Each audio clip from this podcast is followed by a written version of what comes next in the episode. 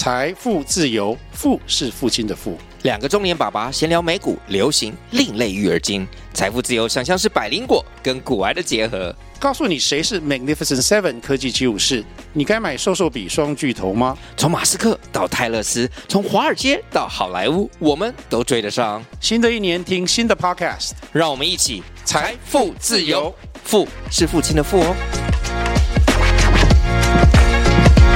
Hello，大家好，这是 A 徐徐，我徐大家好。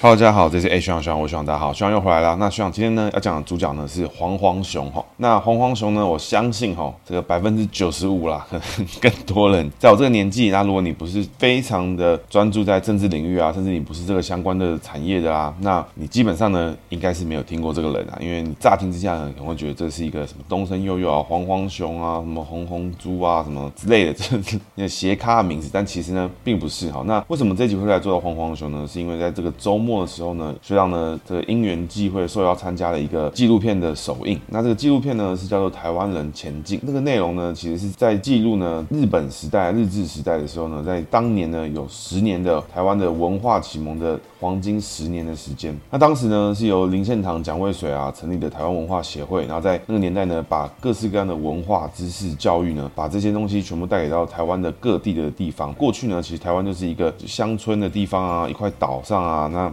重点就是它的对外的交通网络是相对的便利，但是呢，在那之前，基本上台湾没有受过那种大规模的教育的形态，甚至呢，很普遍呢是以没有受到教育的人民为主。那这个故事呢，其实还蛮好听的。那有机会呢，希望大家多多去关注这个叫做《台湾人前进》的纪录片。其实也不算纪录片啊，因为像是一个以动画、以一些演绎的方式去把当时的故事演绎出来的这个内容。那我来现场呢，其实也觉得哎，蛮有意思。然后当时看到了这个黄黄熊哦，其实他就是这个台湾研究基金会的创办人，台北政经学院基金会的董事长，那我就觉得，哎，这个人好像蛮有意思。稍微调查一下，其实他的故事呢，乍看之下，黄黄熊这个人其实不是一个有趣好玩的政治人物，他也不是一个这个光鲜亮丽啊。也不是一个站在这种第一线第一排的人，但是呢，仔细调查跟观看，你会发现呢，黄黄熊这个人的辈分之高哈，他做的事情，他的眼界，他看到的东西，哎，其实我觉得是很值得跟大家分享。那其实会从他开始呢，也是一个某种程度上面的学长准备也要来切入这个美丽岛世代。那从黄黄熊开始来做一个序章，那也顺便推荐一下他的纪录片，还有台北政经学院在后面呢会做介绍。那照惯例哈，我们要从他的姓名学开始做解读，他的故事的部分呢，哎，我觉得蛮有趣的，希望大家这个可以好好听听黄黄熊这个个人他的故事。那黄黄熊呢？一九四四年出生。一九四四年呢，民国三十三年。民国三十三年呢是甲申年哈，属猴。所以黄黄熊呢是属猴子的。那黄黄熊的黄呢是皇帝的黄加一个火字旁，就是左半边有个火，右边是一个皇帝的黄。那熊呢是这个高雄的雄啊，雄伟的雄。这黄字呢就是他人继位。那这个黄字呢，就左边是一个火，刚刚提到。那右边呢就皇帝的皇，上面呢是一个白，下面呢是一个帝王的王。那首先我们先来看火，这个火呢，因为猴子是申，那申呢是属金，那火克金呢走上克格局，所以这个上克格局呢，黄黄熊是一个内心哦纤细敏感哦，是一个对于外部的声音啊听到就会觉得哎这个想的蛮多，那这个细心敏感优柔寡断的一个角色哈。上面的白呢，我们解成金，那这金属的金呢，因为在金木水火土之中这些元素里面呢，唯一有机会成为白色的呢就是金属，因为白金白金嘛，那这个白色的金属就是类似的概念，应该是。这样，那这个金字呢，白字属金，那金呢，因为它是甲申年，甲字呢属木，那金逢木走上克格局，所以他在人际位的内在跟外在呢走双上克格局哈，所以这个人哈，对外面对他的批评啊，对他的讲法，对他讲的事情，哇，他肯定是都放在心上。那要把人际做到好呢，其实也是困难的方式哈。为什么呢？皇帝的皇呢，下面藏一个王字，那这王字在他不阴不阳的地方，也就是说，他同时会影响到他的人际处理的方式。所以从一而终哈，你可以看到黄黄雄这个人哦，对于男性。性跟女性的交友方式哦，撇除当时的时代，如果他有这个父权跟这个这个重男轻女的格局的话，那是另外一件事情。但是就交友面来讲的话，诶，他处理他的男性朋友跟女性朋友，基本上呢是用一致的方式。他在这个做人上面呢，外在跟内在呢也是从一而终，一模一样。猴子呢逢王，因为猴子是小生肖，那逢王走下克格局，所以他的人际位呢，从内在到外在呢都是走一个上克格局，内藏一个下克格局。那所谓上克呢，就是走一个优柔寡断、细心敏感；那下克呢，就是走。一个固执坚持的一个方式。那很多人呢，一般来说听到上课逢下课呢，就会觉得说，哎，干这三小，因为上课跟下课是一个冲突，是一个完全相反的格局，是一个矛盾的格局哈。那怎么会同时出现在人际位之中呢？其实哦，这个非常常见。那在人际交往之中哦，各位可以想见哈，有些人呢，对于别人对他的评价呢，非常的看重，对于别人说的话呢，哎，想的非常多，那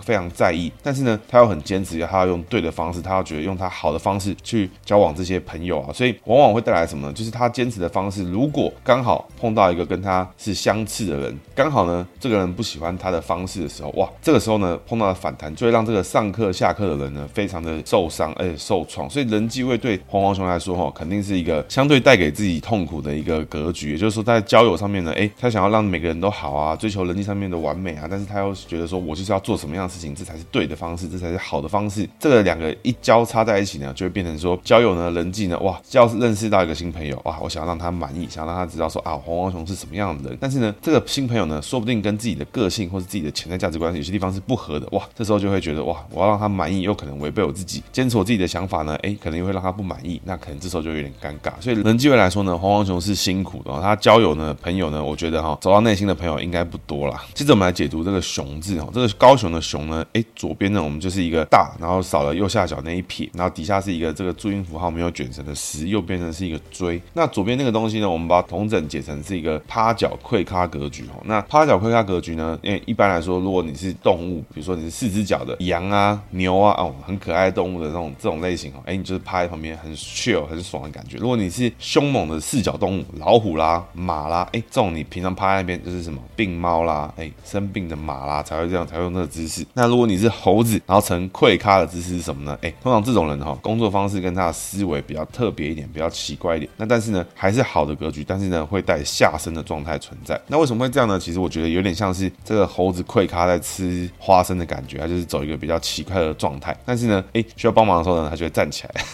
这我是不确定了。但是呢，熊字呢，基本上走一个溃咖的状态的时候呢，哎，这个溃咖呢，逢猴子就走下身，然后会带一个比较奇特的格局。那这个格局呢，在红黄熊的身上来说呢，在他的工作位的财位的部分，那所谓财位呢，其实就是工作的价值观。那工作的价值观呢，走这个格局的时候呢，它就是是一个喜欢奉献、喜欢付出的格局。但是呢，哎，表现呢，跟他的观念呢，其实都是好的。那他喜欢付出，喜欢帮助别人，喜欢改变，喜欢牺牲奉献。那也相信呢，努力呢就可以改变很多事情。那这是他工作上面很大的一个这个成分在。那但是那个熊字的右半边那个锥字呢，哎，这锥字什么格局呢？这个锥字呢就是鸡的意思。那鸡呢就是酉，那酉呢一样属金。那金呢，因为看各位应该有记得的话，黄黄熊的黄字的右上角那个白呢，那个白字属金。所以在人际位跟工作位的外显行为呢，其实实黄黄熊呢都走一个上课格局哦。所以这个人哈，最大问题是什么？我觉得肯定是偶像包袱了。因为这种人哈，在外在形象上面啊，走上课格局的人哈，八九不离十，偶像包袱非常的严重，绝对不会去做那种破格或是搞笑的那种斜咖的事情。他绝对是一个，我如果想要当一个学者，我当个那种有气魄、有个等级的人哈，哇，他就会有那个派头、那个样子出现。所以黄黄熊呢，人际呢，工作中呢，外在上呢都走上课格局的时候，哇，这个情况呢，哎，他就会比较特别。但是呢，工作位上面呢，走上课格局之外呢，因为他本身是属属猴子，猴子逢鸡呢是什么呢？因为各位可以想见哈，子丑寅卯辰巳午未申酉戌亥，那申酉戌哈三个种生肖走三会之格，那猴子呢逢鸡走三会，所以工作上面呢，虽然说跟人机位一样走上课格局，但是呢，它是逢鸡，那逢鸡走三会的时候呢，工作上面虽然走上课，但是呢，带了贵人存在，跟他人机位就不一样。人机位呢是单纯呢就是走上课格局，但是工作位呢是走上课之外呢还逢贵人，所以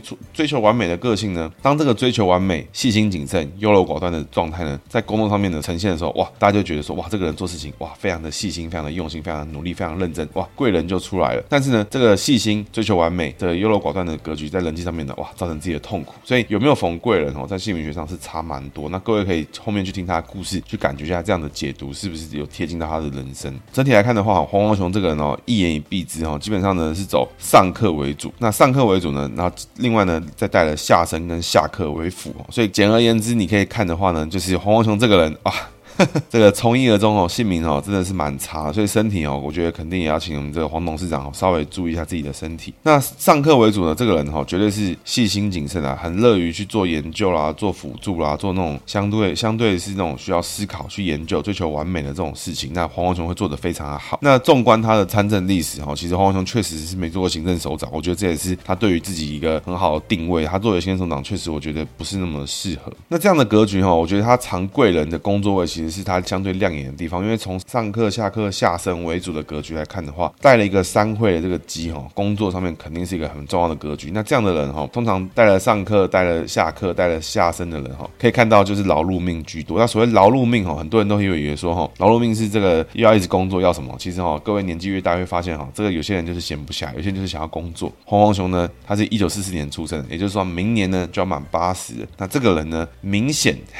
非常确定哈，这个人就是劳碌命，他就是觉得他非常多很重要的事情要做，非常认真、非常执着的一个人。那接着哈，我们来稍微分享一下他的故事。那黄光雄呢，他是民进党籍宜兰人，那台大政治的政治学系毕业，硕士毕业，曾经呢也担任过监察委员、立法委员、国大代表，那也是创办了台湾研究基金会。最后的公共的职务呢，其实是促进是促进转型正义的委员会主委，那是促转会的主委。就是各位哈，如果是年轻人，在三四十岁的年纪到二十到四十之间哈，如果你关注政治超过五年以上的，你可能最近是听到他在公共领域上的发言哦，主要是以促转会的主委出现。那接着哈，我们来介绍他的生平哈。那其实我觉得在介绍这些生平之外呢，还要跟大家分享一下，其实我觉得黄黄雄这个人哈，就是蒋渭水呢，在台湾历史里面，蒋渭水的最大的粉丝。之一啦，应该肯定是头号粉丝，因为他个人呢就写过蒋渭水传记相关的这个，像我们前面提到的纪录片啦，什么都是跟蒋渭水相关。那另外呢，很多他过去出过的书里面呢，光是提到蒋渭水相关的传记哈，那在他的所有的发表里面呢，至少就看过三本到四本。那有一些是这个重新再发表跟整理的，那当然可能有点重复了。不过呢，主要还是以蒋渭水的相关的内容呢，诶，他做了非常多的研究。那他自己也有说，他跟台湾的过去的历史呢，台湾史啊，近代民族运动史啊。啊，是结下了不解之缘。那黄黄雄呢？其实，在过去他怎么开始参政？哦，我这边其实有点没有看到相关的资料。但是可以知道事情是什么？是黄黄雄呢，在他的一九七一年硕士毕业之后呢，诶，大概经过十年，可能有去工作啦，或什么之类的。但是他公职生涯呢，从一九八一年的立法院第一届增额立法委员开始选举，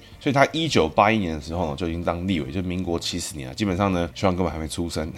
他就在当立委。他当立委期间呢，那时候就只有党外，连民进党呢都不存在，因为民进党。大概是在解禁的前后才开始，就是民国可能七十六年还是七几年，还是那附近的时候才开始发生这些事情。黄黄雄呢，他其实就是党外呢非常早期的立法委员。那他那个年代呢，其实也发生过一个非常炫炮的事情哦。那那时候叫做什么呢？叫做党外四人行。那我觉得这是黄黄雄他的辈分之高哈，可以各位可以想见。当时呢，这个在第一届的选举之中呢，党外呢就国民党以外的人呢，开始陆陆续续的呢开始有很多这个成果出现，因为很多人呢开始已经受。够了国民党，但是呢，这个选举的过程啊，又开始对民众开放，所以呢，就很多人是国民党以外的身份，但是呢，他们又不能成立政党，所以他们都是以无党籍身份，那统称呢是党外。那当时呢，党外的主流领袖哈叫康宁祥，那跟当时同样是立法委员的张德明跟黄黄雄呢讨论到说，哎，这个时候呢，其实呢，我们党外呢应该要拓展外交相关的事情，所以有四个人哈，康宁祥、张德明、黄黄雄跟尤清哦，在一九八二年的时候呢，应北美洲台湾人教授协会的邀请呢。去出访美国跟日本的相关的拜访跟拜会，那史称呢党外四人行哦。那各位哈，如果现在是年纪差不多我们三四十岁或二十几岁的人哦，对于这种出访的事情啊，完全就觉得是 bullshit，就是不以为意，没什么了不起，就是觉得哎这没差啦，就是出访嘛。因为其实现在的立法院啊，包含是各地的县市议会呢，其实都有固定每年都安排出去出国参访，不论党派都可以参加去拜访姐妹市也好啦，不同的地方也好。但是呢，在一九八一年代表什么呢？是当时的时空环境呢，是没有网络，在那个年代呢，能够代表。台湾的意见，那所谓台湾呢，其实应该说是中华民国政府意见的呢，就只有中华民国政府以及国民党。所以呢，在那个时候呢，其实有非常多民间的力量开始集结成，形成党外能够在体制内呢当选到相关的公职的时候呢，这些声音呢，其实都没办法被我们的国际友人听到，甚至呢，这些人呢，没办法打开这些国外的政治领域的交友啊，拓展自己的外交等等的。不管你是国民外交也好，不管你是政治外交也好，党外呢是对于海外是没有任何的连接。换到现在。在的政党去做对比的话，你可以想见的事情是什么呢？就是说，如果你是个新兴的政党，你今天呢要去做自己的政党外交，时代力量也好，民众党也好，这些人呢要去拓展自己的政党外交的时候，他们应该怎么去跟国外的政治人物做朋友？怎么样找到自己志同道合的朋友，在国外呢能够互相拉抬，甚至呢互相影响引起议题，甚至呢做国际的国民外交等等这些东西呢，都是每个政党呢国际部啊、国际事务部啊需要去面对的事情。那在一九八一年的时候呢，党外呢什么都没有，这就是四个人决定呢要以这个身份呢，哎应国外的海外的台湾人的邀请呢去拜访。那我们这个事情呢，史称叫做党外四人行。那当时呢，这四人行哦，就像美国方面的官员啊，这相关的民意代表啊，就提出了几个要求。首先呢，台湾前途由台湾人民决定。那台湾呢要释放政治犯，那开放党禁跟报禁，那要全面改选中央民意代表。那美国呢要继续向台湾提供防御性的武器。那这四个人呢，对于台湾人权也有发表一些言论。那其实呢，整个发表呢，就其实让海外啊，让各个地方的国家，甚至外交的相关的官员啊等等，就会觉得说，哎，这变化蛮大。因为呢，这些发言呢，其实都不是透过国民党管道，也不是透过中华民国政府管道，所以呢，得到了相关的事实哈，因为他们又有官方身份存在，所以呢，这些内容呢，某种程度上面是给当时的政府，就是让他们觉得蛮丢脸。但是呢，不分党内党外，都向美国要求要确保台湾安全这件事情呢，又符合这国民党的利益，所以呢，其实是有点尴尬。所以这件事情，这个党外四人行的谈判之中，哦，对于国际的友人，不管是美方或是日方方也好，肯定呢都是有不同的改变。这一次的出访呢，也是首次哈，国民党以外的高阶官员哈，政治人物领袖呢，拜访到美国跟日本。但是呢，在那个年代哈，反而哎，这个行动呢，在党外并没有获得普遍的支持，尤其是当时的新生代哈，反而认为这四个人呢，哎，是国民党的说客。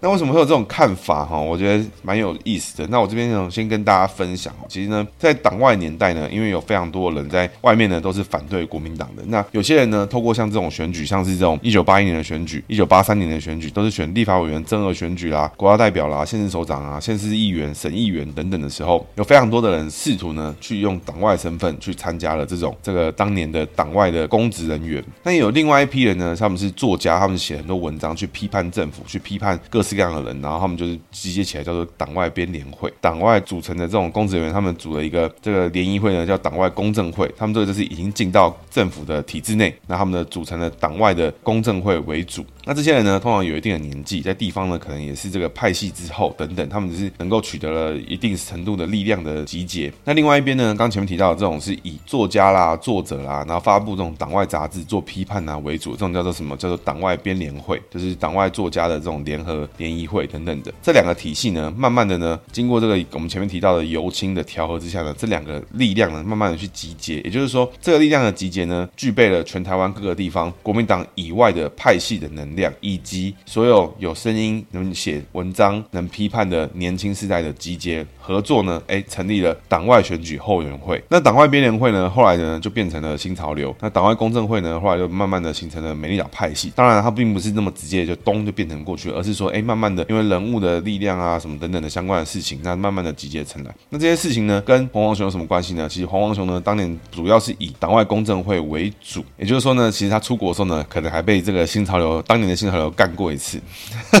也就是说，其实黄黄雄啊，他们对于民进党来看的话呢，哎，黄黄雄也不觉得民进党是党外的集结没有错，但是他并不会觉得说我们必须要背负民进党的什么包袱或什么什么相关的内容，而是他甚甚至会觉得这个民进党呢是在我之后，在我的好朋友康宁祥或是这个游青的整理之下呢，慢慢去成立的事情。那我黄黄雄看这种事情是什么？可能是台湾的民主、台湾的未来，可能是台湾相关的事情，可能是台湾的历史等等的。所以美丽岛派系的。人哈看法往往会跟现在我们民进党传传统支持者哎去看到中国的关系啦，看到这种台独不台独的关系啦等等相关，是不是要跟国民党做转型正义相关的事情？看法是有一点不同。那我觉得可以去理解成就是说，哎，当年的党外公正会、党外编联会，它原本初始的结集结力量其实就不太一样。那我提到这件事情呢，就是因为这个党外四人行的这个事件呢，哎，反而没有受到党外的新生代的支持。那还有做一些批判，觉得他们是在帮国民党做说博客什么的。然后就是哦，在那个年代啊，居然还是跟现在一模一样啊！当然，我们台湾人一定是先干自己人啊，就觉得你如果谈了台湾的主权，你不谈独立啊，你就是不够独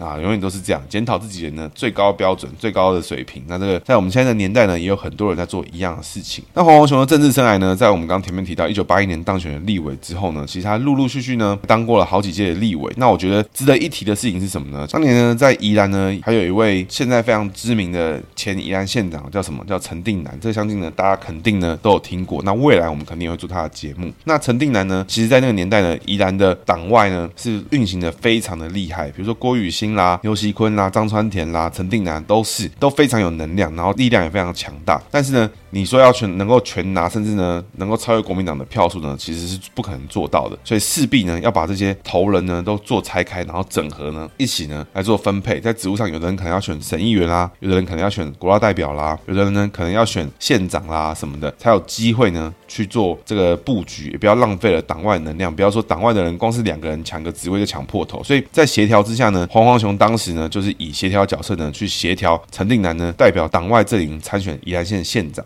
大家现在对于陈定南觉得说，哎，陈定南好像对于民进党的指令啊，什么东西也是爱理不理啊，只能说变就变啊什么的。其实当年他们都会觉得说，民进党是在他们之后的产物。我加入民进党，并不代表我就一辈子要听你们这些人的屁话。甚至当时民进党有一些当权的者呢，搞不好都曾经暗中呢批判过我，写过党外有杂志来干我。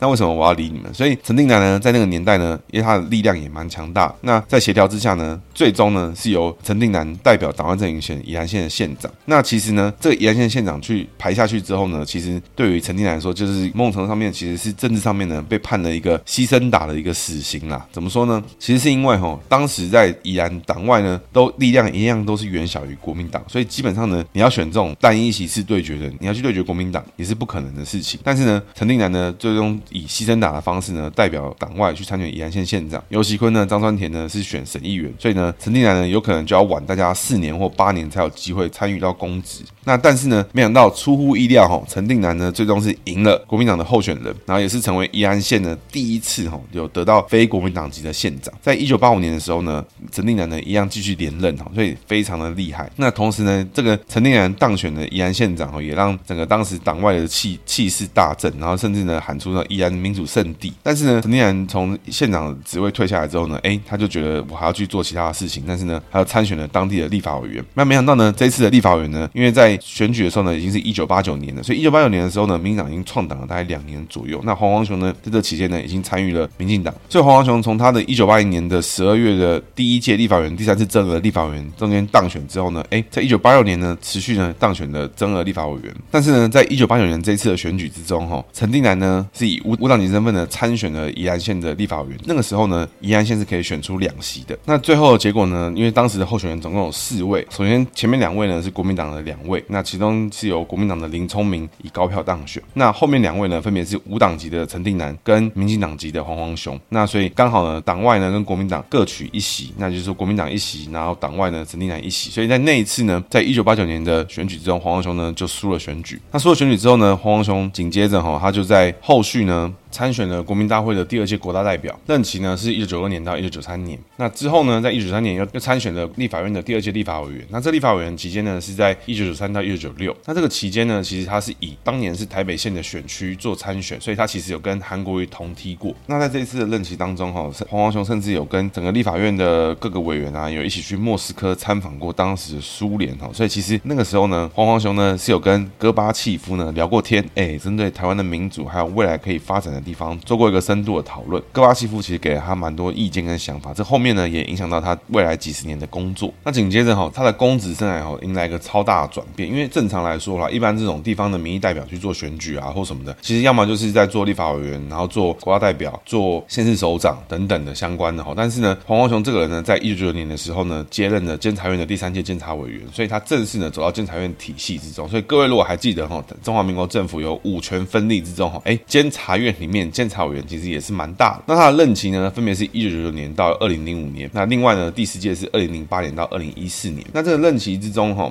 他也监察过几个非常大的案子。首先呢，在选举期间，哈，有做过陈水扁的医疗事件案。那另外呢，也有做过马英九的台北市政府的大巨蛋案。那在二零一四年第四届任期的尾声，哈，还有黄世明弹劾案。那这个这个案件呢，也是造成了很多人觉得说黄光雄这个人，哈，他是不是成分不单纯啊？甚至呢，黄国昌，哈，当时哦还呛瞎，哈，说黄世明。弹劾案哈，黄黄雄跑票，那使得弹劾案没办法通过哈，那这个必须要说明。然后黄国昌呢就呛黄黄雄是罹患关癌哈，没办法超越蓝绿。黄国昌的呛很大，跟他现在一样。那以前哈，我会觉得黄国昌呛很大的哈，十有八九有他的逻辑在。但现在呢，哎，看着看着就觉得，哎，黄国昌以前讲的话呢，我们就是打个七折或六折或五折，甚至更少，我觉得都是可以讨论。那黄黄雄呢，他在监委期间其实也做了蛮多案子。那我觉得在纵观他的政治生涯之中哈，我觉得还有一件事情，我觉得是他这个公职生涯以外非常重要的事情。那是什么呢？就是呢，在一九九零年代哈，就是他在立法委员刚输掉期间呐，甚至是在他国大代表当选期间，他其实曾经还做过一件事情。那个年代呢，推动了一个事情哦，叫做民主大宪章的研究小组。那当然，名誉召集人是当时的黄信介哦，信介先。但是呢，召集人呢就是黄黄雄。那成员哈有张俊宏、吕秀莲、傅政、张俊雄、苏贞昌、谢长廷、陈水扁、江鹏坚、游青、康宁祥。那顾问哈有彭明敏跟许信良。那这之中哈做过总统候选人、副总统候选人跟当选人的哈，就占了可能有快一半。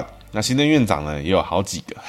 所以呢，当时哈只是一群这个还在。努力民意代表啊，然后这个发表论述的人哈，他们在讨论要怎么样让台湾的宪政呢，宪政主张是更有意义的，然后会怎么样呢，让我们的台湾自宪的新的运动呢开始哦。其实这个民主大宪章研究小组其实非常的重要。那这十二个人的研究小组哈，有出了这么多领导人哦，恐怕是台湾少数以来的这个政治的团体之中，这种非常密集的小组里面很少见的一个情况。那这里面呢，黄黄雄又是作为其中的召集人，所以他的辈分之高哈，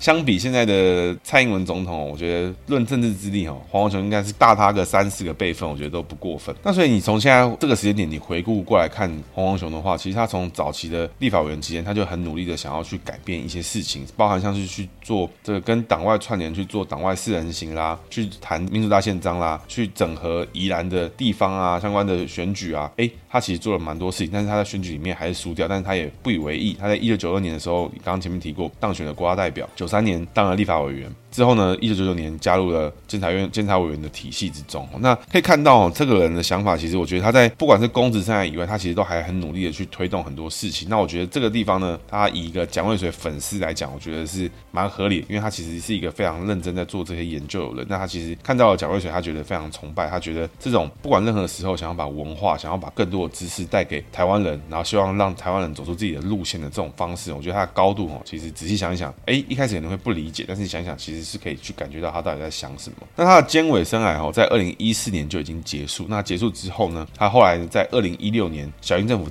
上台之后呢，诶，在赖清德接任行政院院长之后，他出任了促进转型正义委员会的主任委员。那从二零一八年的五月底做到了二零一八年的十月。当时哦，最大的转捩点，他导致他请辞的原因是什么呢？就是当时有一个大家可能不记得了哈，讲东厂事件可能还记得，有个叫张天青的一个副主委，那就是黄黄雄的副主委，在会议之中呢。哎，说我们就是东厂啦，我们就是干嘛啦，我们就是要批斗侯友谊啦，我们就是要干嘛的，然后甚至呢还说侯友谊就是转型正义最大的污点。那我觉得他讲的完全正确。但是呢，你以一个公部门以公家单位的经费研究去做政治上的攻击跟打击，我觉得这完全是不正确的。黄黄雄呢就在这过程中哈，在被遭受说什么是东厂公公啦，你是什么这种指控之下呢？哎，记者会之中甚至一度哽咽。那最后呢就请辞这个职位之后就离开了。那某种程度上面呢也造成了在二零一八年的地方选举之中哈，民进党大败的一个潜在因素之一。那大家可能不记得当时什么东厂啦，什么这个一个一碗卤肉饭加一瓶矿泉水啦，什么韩流崛起啊，什么沙小，这都是一个一点一点的这种因素累积，民进党大败。那那时候呢，也造成侯友宜的声势大振哦，所以黄黄雄的整个公职生涯哦，在这个地方就画下一个句点。那他后续呢，其实他做了蛮多事情哦。如果你是以公共生涯的公共参与的这个相关的呃履历来看的话呢，其实黄黄雄在他的个人的经历里面还有提到说。公共参与部分呢，他其实还有担任过台湾大学研究生协会的第一届主席，哇，这个辈分之高，因为我记得好像那个戴伟山好像也有当过，还是谁有当过嘛？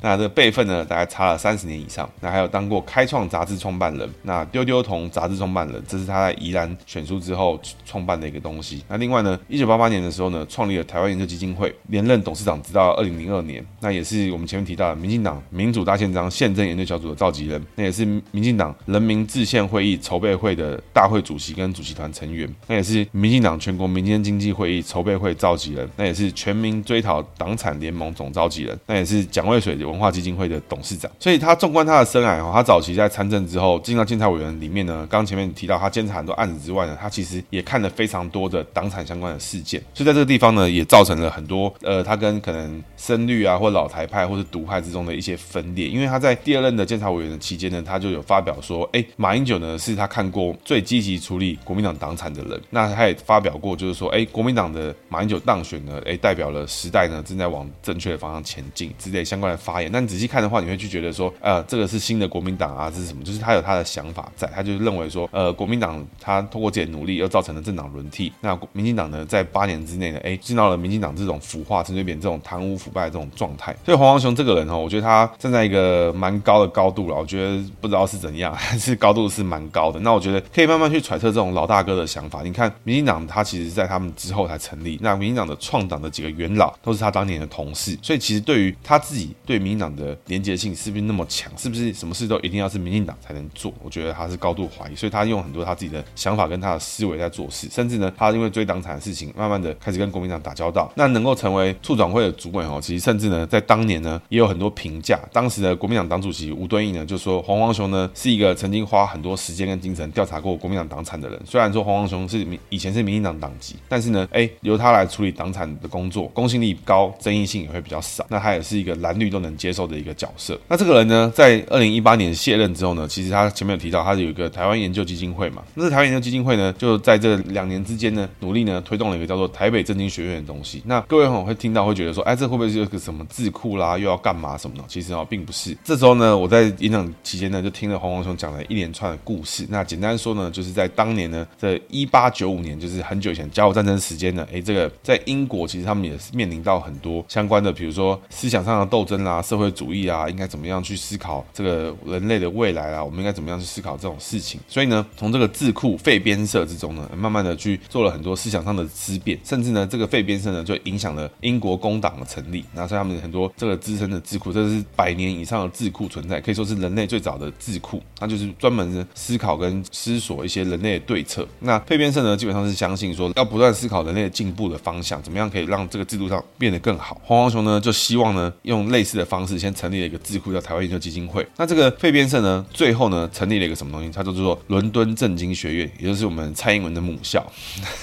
那这个废编社呢，到现在呢，还是依旧存在哈。那这个伦敦政治经济学院呢，简称呢叫做 LSE 啦。那它这个排名呢，世界前十，欧洲第一，那是培养出最多亿万富豪的学校，然后是可以说是超级精英学校，是英国的金三角名校。那伦敦政治经济学院里面，这个包含了二十名以上的诺贝尔奖得主，五十五个各国政治领袖，那三十一个下议院英国下议院议员跟四十二个上上议院议员。讲这些呢，其实黄黄雄就是希望说，哈，台湾呢应该也要可以成立一个台北政治经济学院。这个学院的目的呢，是希望把更多的知识通过他的努力之下呢，从海外带进来，跟大学合作，成为一个独立的学学院。那这个学院呢，不受什么政治力影响，不受其他力量影响，他们就希望把更多的知识，希望让东方吼，希望让华人，希望让亚洲人有一模一样的思维，一样的机会呢，能够培育出最强的人才。那这个学校呢，已经跟清大正式合作，提出了相关的内容，所以它其实现在呢，如果各位需要的话呢，就可以去下载它的简章，然后报名清大的台北政经学院。那他在台北呢，有一个学校，有一栋楼，那里面呢就是有讲他的课程。那课程呢基本上全英语授课，那是希望是以外籍生为为主。那它的内容呢，其实包含了经济之外呢，还有国防。那希望呢成为全球第一个台海研究、那安全的研究为主的相关的专业机构。所以这个专业机构呢，它还有设有一个和平与安全中心哦，找了前参谋总长李喜明，还还有什么各式各样的国防部副部长啦，各种上将，很多人国防单位进来，然后每年呢都会发表一个中华民国的国防评估哈，他们针对这些现有的状况，然后跟台海的形势、跟北京的状态呢去做研究，那发表很多这个内容。那我觉得其实这些东西都很不错。那各位可以想见一件事情哈，这个老哥哈，如果是我的话，说不定我在那个当年监察委员结束之后，我就洗洗睡了，我才不会搞这些那么复杂的事情。尤其是那个处长会被洗下来之后，哎，我已经觉得超不爽，然后就是乖乖养老退休就好。没想到这个老哥呢，居然还这么努力的去做了这么一个事情。然后他的眼界，他看到的东西就是希望说，台湾人想到的东西，台湾面临到的东西，应该要成为一个学术机构，应该要推动台湾人的成长，应该要让这些事情交给更多海外的人，所以我觉得这是一个非常有价值的东西，而且它也是非常呃有机会呢带给更多人去做学习，然后更多人去了解。那所有的东西哈，在一开始都会听起来格外荒谬。如果你是一群英国人呢，听到有人在那边聊一些社会主义的事情，聊着聊着说，还是我们开个学校好了。没想到百年以后，它已经成为了世界最强的学校之一。那我觉得这个没有人想得到了。那我觉得所有事情呢都需要起头。那我觉得你可以看待一个这个老台派的老先生，他做了一个努力的事情，觉得他普普通通，哎，你也可以这样想。但是我觉得做事情都需要有第一个人开始去做。那我觉得我是给这个老哥十分的佩服。那后来呢，因为这个因素，我又回去看呢，台湾研究基金会到底在干嘛？那我就发现台湾研究基金会其实也是蛮特别，因为你如果纵观去看的话，你会看到它有一些蛮特定的议题哈。首先，它就是有几大议题，它呢有几个宗旨哈。首先呢是终结威权时代的体制与法令，那这个已经完成蛮大一部分。那积极规划民主常态时期的体制与法令，这边来看的话，它是以一个这种推动立法修正为主的相关的基金会。那他还要说实现社会正义，持续关注教育跟医疗，还有多追求多元包容、开放、公平。他讲了很多了，我觉得比较特别的一点哦，是他说他深化台湾选择与中国模式的文明对话，增进两岸和平合作与发展，啊，增进人类文明的探索与创新哦，然后再来是在台湾为亚洲跟东方还有人类创办一所引领世界与历史思潮的学术殿堂。那我相信呢，这个东西呢，就是他在创办台湾政经学院的一个一大重点。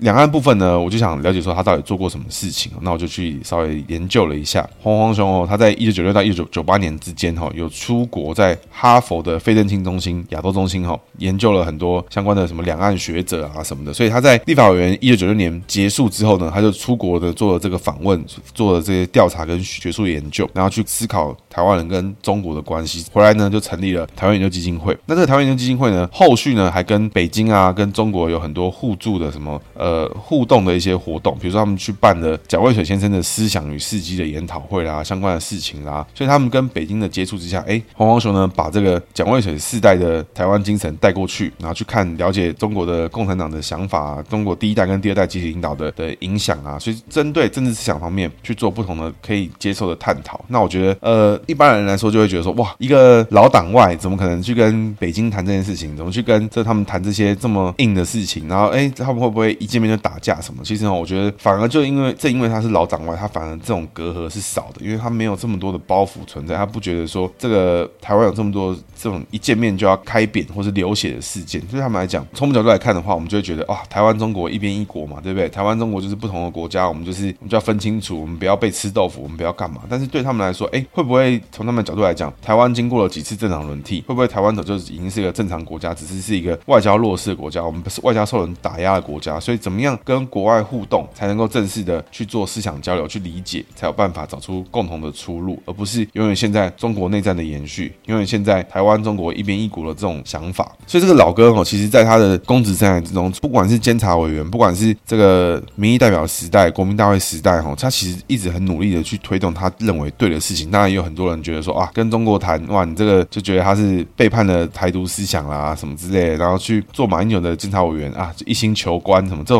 各式各样的批判非常的多。那黄光雄这个老哥哈，我觉得他就是不管你，反正我就是做我想做的事情。但是你可以看到，在这种被指控说他是东厂公公的时候，他其实还是会伤心到哽咽，会哭什么。其实我觉得这种事情呢，你从他前面心理学角度来看的话，你就会知道说，这个人其实呢，他对于外在的批评，他还是很看重的，他还是非常的在意说别人对他的评价到底是什么，他也会去听进去。但是呢，哎，这样的批判到底是不是有意义，是不是有逻辑的？那我觉得到底是不是他应该承担他这个责任？我觉得都还有在商榷。但是却你可以看到上课之人哦，确实对外界的评价格外的看重。那所以纵观来看，他整个工作生涯哈，黄煌雄这个人呢，他从早期的党外民意代表开始，试着呢代表党外去跟海外去做互动，党外四人行。那在宜兰方面呢，他也希望试图去瞧出一个可以让大家共赢的方式。当然，陈定南可能会牺牲，没想到呢，反而创造出一个最强的结果，是大家没想到是陈定南哎过关，尤其昆、张正廷都过关，他自己也过关，那创造出了一个宜兰是民主圣地的一个状态。那后续呢，他当了立法委员，虽然呢他输给了陈定南，那他沉寂了一年之后呢，就重新。参选了国大代表。那在之后呢，又重新回到了立法院。那立法院时间结束之后呢，他又去到了国外去做参访。那做了访问学人之后呢，哎，之后呢，受邀回来台湾当监察委员。那当了两届之后呢，中间有很多弊案啦、抓党产啦、抓一些有争议的事件等等的大巨蛋，也是他从他开始打。在那之后呢，哎，他又回来接了促转会的主委。那这最后呢，因为一个他的副主委东厂的发言，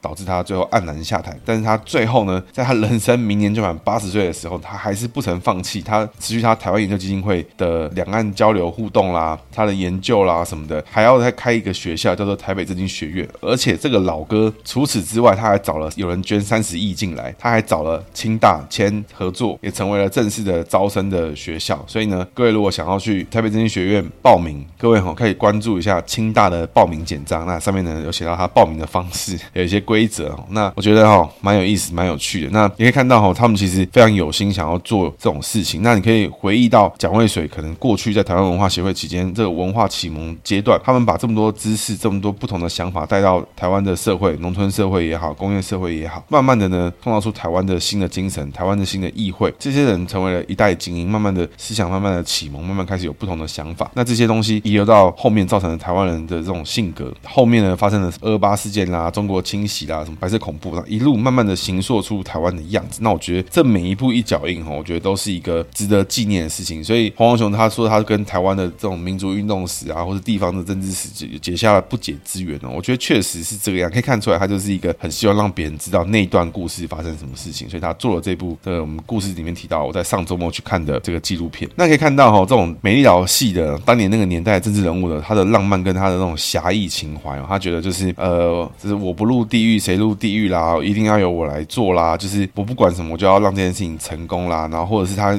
宁愿为了大局去包容一些事情啦。那么各位可以想一件事情，为什么在早期的这种美丽岛系的人，比如说你比较知名的施明德、徐庆良，好了，很多人都会看到说，哎，他们为什么一直要去谈和解？为什么要去谈什么金门非战区？为什么要去谈这个大一中架构？为什么要去谈这种奇奇怪怪的事情？是现在的民进党支持者没办法接受的事情。那你可以从他们的高度跟角度来看的话，你就去想，他们从那样子的抗争阶段去看到了说，哎，台湾的民族自觉已经慢慢的形成，已经看到了说，哎，其实台湾已经有有自己的主权，台湾的主权意识已经进到这个选举之中。那甚至呢，台湾已经经历过了和平的政权交接，那这些过程呢，其实已经形塑出了台湾的主权存在。那从他们角度视野来看，他们或许会觉得，我的阶段性任务已经完成了，接下来我们要解决下一个问题是台湾这个国家跟中国这个国家的问题要怎么解决。所以大家都有提出自己的论述。所以纵观回来看的话，其实小英是一个非常务实的一个外交的总统，他非常务实的推动了很多事情，但他从来没有去喊出我们要把台湾带到什么方向。但是小英就很扎实、很务实的去把这个不管是维持现状啦，或实质独立啦，或台湾的民生这种欧美西方世界往全球去带的这种事情去做，做的也是蛮不错。但是呢，相比于之下，确实过去的大佬就会觉得说，哎，我们其实台湾民族独立，我们这个国家是成为独立状态已经好一阵子了，只是我们现在的名字叫做中华民国。如果我当我们全部的人都已经认知到中国内战结束了，我们应该走向下一个步骤的时候，我们台湾人就应该要去思考，我们下一个大宪章在在哪里？我们下一个步骤，我们下一个国旗，我们下一个国号是什么？是不是大家都只能接受这个东西？还是我们现阶段以后大家可以接受我们的改变？还是未来我们要怎么处理？所以这些美岛世代的人不约而同哦，都会有他的方式去跟北京想办法去跟他们交流，去跟他们互动，去跟他们去试着寻求合作的机会。那从行为上来看的话，你会觉得，哎，他们怎么跟马英九连战很像，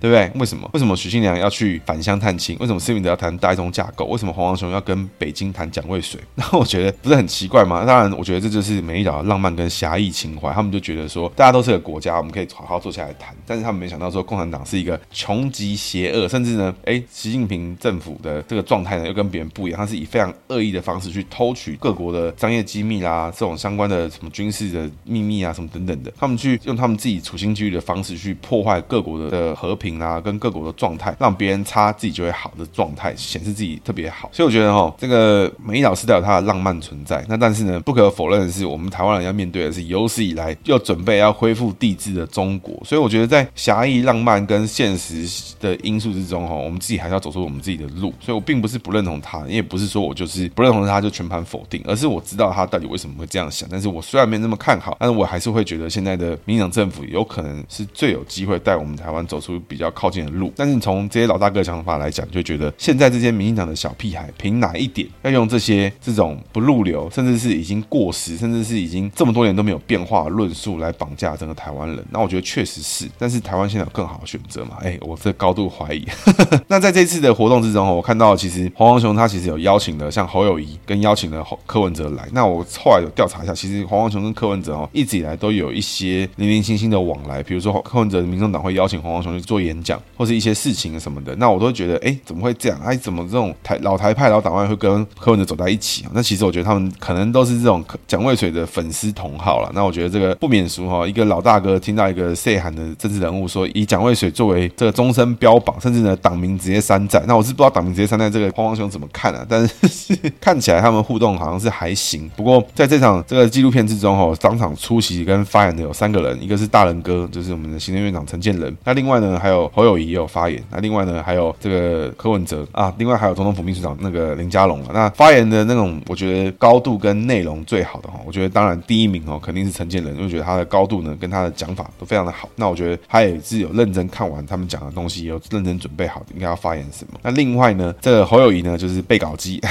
但是呢，我觉得表演的是蛮温和、蛮不错。因为一般来讲，国民党的候选人并不会出现在这种老台派跟这种讲台湾民族自觉的这种活动里面。那侯友宜愿意出席，还愿意发言，我觉得发言的内容也还不差。那我觉得可以给过。柯文哲呢，就是一个，哎，我真的是不想讲。总之就是看起来就是那个死样子，就是我们啊，我们爱讲啦，我们医生啊，就是蒋万水是医生，我也是医生，我的医生我最懂啦，我们就正直诚信啦，没办法啦什么。然后看这头真的超痛。啊、另外哈，这个林家龙真的是演讲真的是有够不认真的，卡词卡顿看稿什么的哦，就妈拜托认真一点，就不要嘻嘻哈哈，不要开玩笑。所以纵观来看哈，这一集的这个黄黄熊哦，是一个大家都没听过的人，但是呢，没想到他的故事一查一做功课一做之下呢，会觉得说，哦，这个人其实非常的有意思，他其实想法非常的特别，非常努力去做他想做的事情，他做他觉得对台湾人有帮助的事情，而且他自始至终一直以来都坚持他做他想做的事情，他不会呢去因为呃别人的批评，他可能会很受伤，但是他还是坚持去做他做该做的事情，他坚持做监察委员，坚持去整合宜兰去干嘛的。那当然也有一些风声讲说，哎，他其实黄黄雄的志向哦从来都不在宜兰，因为他在地方的经营啊其实是蛮弱，所以黄黄雄在离开宜兰之后，他的这个黄系啊很快就已经落下来，就并变得并不是那么强，也没有机会去做后续的参选。所以黄黄雄呢后来就专心的去做了他的监察委员，去做了处长会主委，但最后呢他的生涯是这样子收场，但是他还是呢在为台湾努力去做了这个台湾的政治经济研究学院。那我是觉得哈，跟各位预告，接下来哈学长的美丽岛宇宙即将开始。那我们的这一集红黄熊呢，就是我们的美丽岛篇的序章，那请大家敬请期待。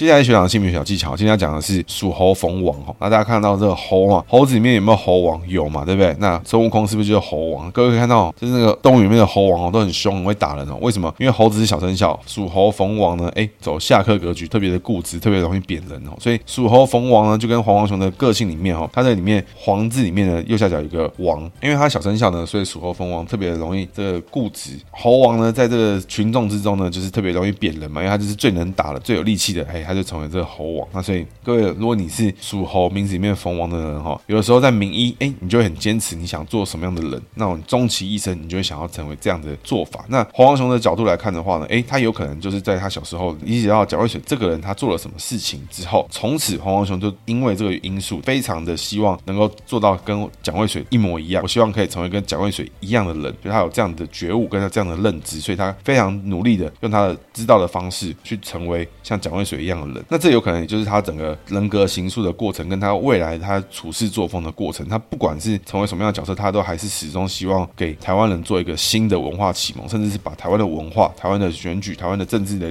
研究带到更多的地方去，给世界各地的人看，让台湾可以成为一个新的文化启蒙的一个地点开始。所以我觉得这个属猴逢王哈，很重要一点是什么？认对你的 role model。所以如果你自己就属猴逢王的朋友呢，哎，你想成为的人，他是真的是一个很值得成为的人吗？首先先思考这个问题。不要去成为一个啊，这种这个什么这个居心不良的人啊，不要成为一个这种这个对于台湾社会、对于社会大众没什么帮助的人，成为一个好的人，成为一个更强更有帮助的。你要找一个好的 role model，那不要这种可能看古惑仔，哎，我要当我要当胶皮，我要当包皮啊，这个就不太好啊。